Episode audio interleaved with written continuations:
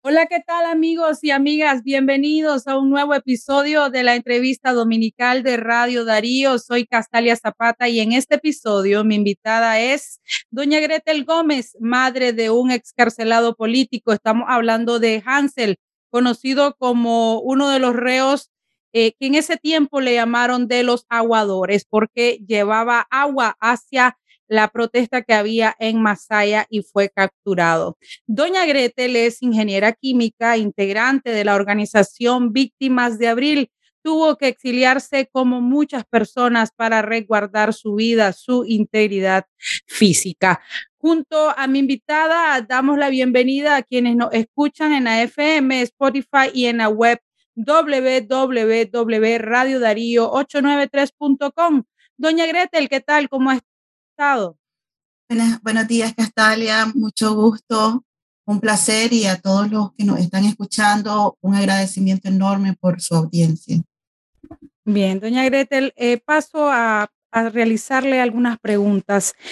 Eh, esta, la primera viene siendo como algo muy personal. ¿Qué hacía o qué se dedicaba Gretel Gómez antes de las protestas del 2018? Bueno, yo después de muchos años de trabajar en manufactura, este, especialmente en la industria de alimentos en Nicaragua, eh, había incursionado en la parte comercial, en el área de bienes raíces, y después de ser gerente comercial de la urbanizadora más grande de Nicaragua, eh, New Century, eh, me, me di a la tarea de conformar mi propia empresa. Nosotros pues teníamos nuestra propia empresa llamada Casa en Nicaragua, y este se dedicaba principalmente a todo lo que eh, bienes raíces de eh, casas de interés social principalmente. Exactamente era eso en lo que usted estaba eh, sí, trabajando. sí, tenía mi propia empresa de bienes raíces. Ok. ¿Y cómo, doña Gretel, el encarcelamiento de un hijo por razones políticas daña los planes y el futuro de toda una familia? Sí, nosotros pues eh, desde el inicio, desde el 2018, antes que encarcelaran a Hansel, ya como familia habíamos tenido una gran desintegración porque a partir de que mi hermana salió del Banco Central y hizo la denuncia del Vamos con todo ante el Congreso de los Estados Unidos, no tuvimos paz. Fue ese mismo año que tuve que cerrar la empresa.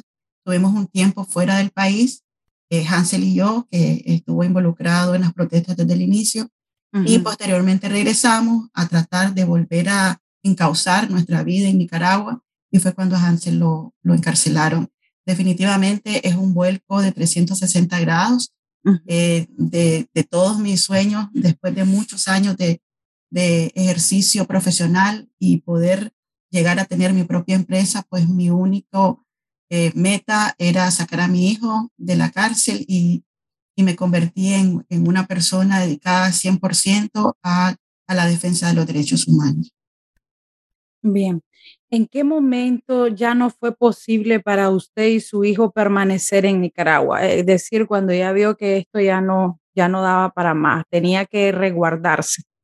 Sí, eh, Hansel desde el 2018 tuvo, eh, bueno, fundó con otros, otros jóvenes profesionales Hora Cero, que es un un grupo, una plataforma de comunicación digital para la incidencia política mm. y eh, su, su, activismo pues eh, fue muy, muy involucrado y yo, como les decía, me, me dediqué a la, defensa de los derechos humanos y, conformamos la organización de víctimas de abril y ya para eh, antes del, del 2000, de, de, la, de las elecciones, era demasiado el asedio y la, la, persecución y pues tuvimos eh, información muy, muy cercana a la policía de que había orden de captura nuevamente para Hansel. La única forma de que saliera es que yo saliera también del país. Entonces se tuvieron que ir juntos. Él salió primero, los dos salimos ah. pues, por vía ilegal. Él salió primero y después salió. Ya.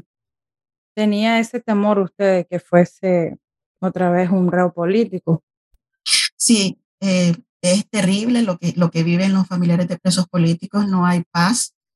Eh, además, hay un riesgo inminente de muerte dentro de la cárcel, ¿verdad? Ya hemos visto que qué pasa y si no tienen daños irreparables a la salud, tanto física como emocional. Entonces, pues que mi único hijo y, eh, eh, eh, era imposible para mí pensar que pudiera volver a, a ser capturado. Bien. si bien el exilio le garantiza la seguridad que no tiene acá, ¿cómo hacen para subsistir en un país que no es el suyo, doña Greta?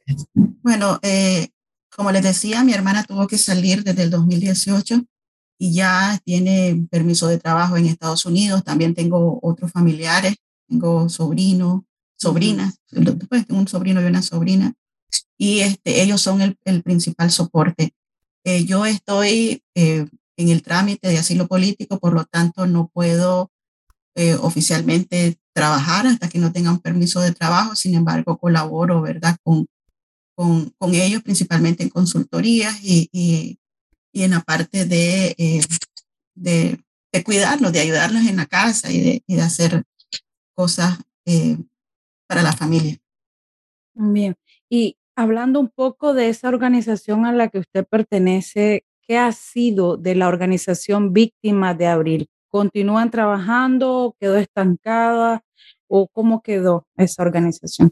Pues nosotros somos una de las organizaciones más beligerantes en la incidencia política. Estamos en los espacios, en casi en todos los espacios eh, políticos o plataformas que se han formado para agrupar eh, distintas organizaciones, ¿verdad? Que, que podamos, como decimos, eh, tener subgrupos que, que sean más, más potables primero entre nosotros mismos, irnos conociendo y, y, conformando estrategias para después poder hacer una oferta estratégica de salida a toda la población.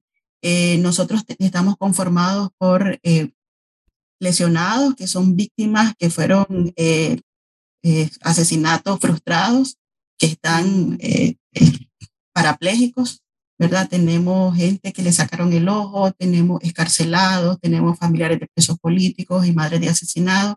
Y lo que hacemos principalmente es una red de apoyo entre nosotros, como ya hemos sido víctimas, sabemos lo que se vive, sabemos cómo pensamos y en medio de esta crisis eh, de, todo, de todo tipo, la que más sufren es una crisis humanitaria por falta de recursos y por el, el nivel alto de depresión que crea eh, una situación como tener a un familiar o ser víctima directa de persecución de la dictadura. Entonces sí, estamos trabajando fuerte y este, tenemos un compromiso principalmente con las víctimas del acompañamiento y de la incidencia política para obtener justicia cuando podamos.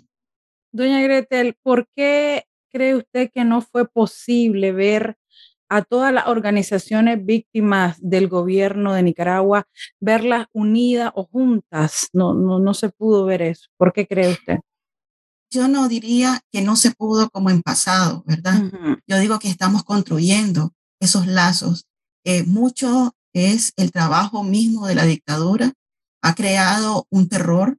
Hay este, familias que están directamente amenazadas y que no pueden este, tener ninguna, como les digo, ningún protagonismo en la incidencia.